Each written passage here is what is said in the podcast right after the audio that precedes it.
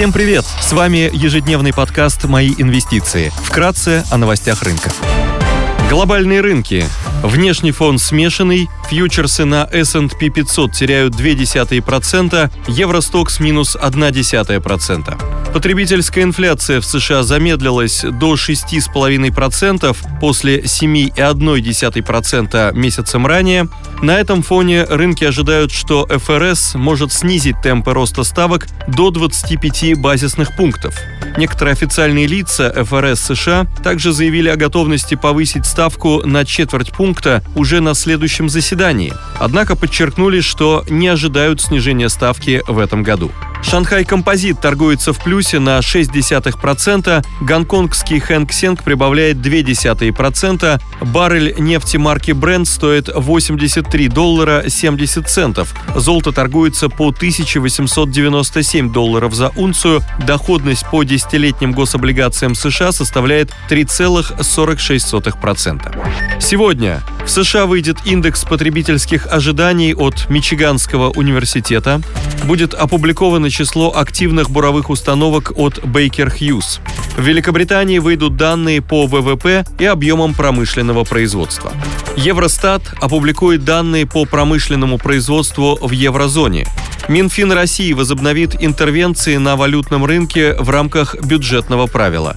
В России будут опубликованы данные по потребительской инфляции. Корпоративные новости. Среди крупных иностранных эмитентов отчитываются United Health, JP Morgan, Bank of America, Wells Fargo, BlackRock, Citigroup, Bank of New York Mellon и Delta Airlines. Идея дня. «Магнит» – один из крупнейших продовольственных ритейлеров в России с общим количеством магазинов 26 700. Компания работает в мультиформатной модели, которая включает в себя магазины у дома, супермаркеты, косметические магазины, аптеки и онлайн-коммерцию. Магнит является единственным публичным ритейлером, который развивает вертикальную интеграцию и имеет собственное производство продуктов. Компания присутствует во всех федеральных округах России, кроме Дальневосточного. Продуктовый ритейл традиционно считается защитным сегментом, так как характеризуется неэластичным спросом на товары повседневного спроса.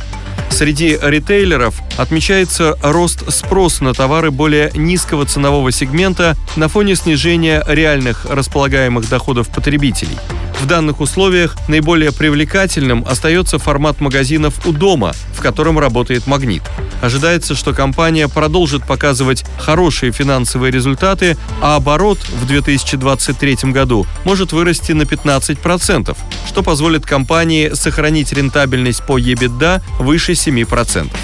Магнит не распределял прибыль в виде дивидендов по итогам 2021 года, что могло быть связано с тем, что мажоритарным пакетом акций владеет акционер через иностранные структуры, который не имел возможности получить дивиденды ввиду инфраструктурных ограничений. Однако ситуация могла измениться. По итогам 2022 года дивидендные выплаты могли бы составить около 600 рублей на акцию при выплате 100% свободного денежного потока, что транслирует доходность около 13%. Публикация финансовой отчетности по РСБУ за четвертый квартал 2022 года может пролить свет на желание компании заплатить дивиденды. В отчете будут отражены денежные потоки от дочерних структур на корпоративный центр. Акции компании торгуются с привлекательной оценкой по мультипликаторам. Показатель IVI на EBITDA на уровне 3,3x, P на I 5,5x. Спасибо, что слушали нас. Напоминаем, что все вышесказанное не является индивидуальной инвестиционной рекомендацией.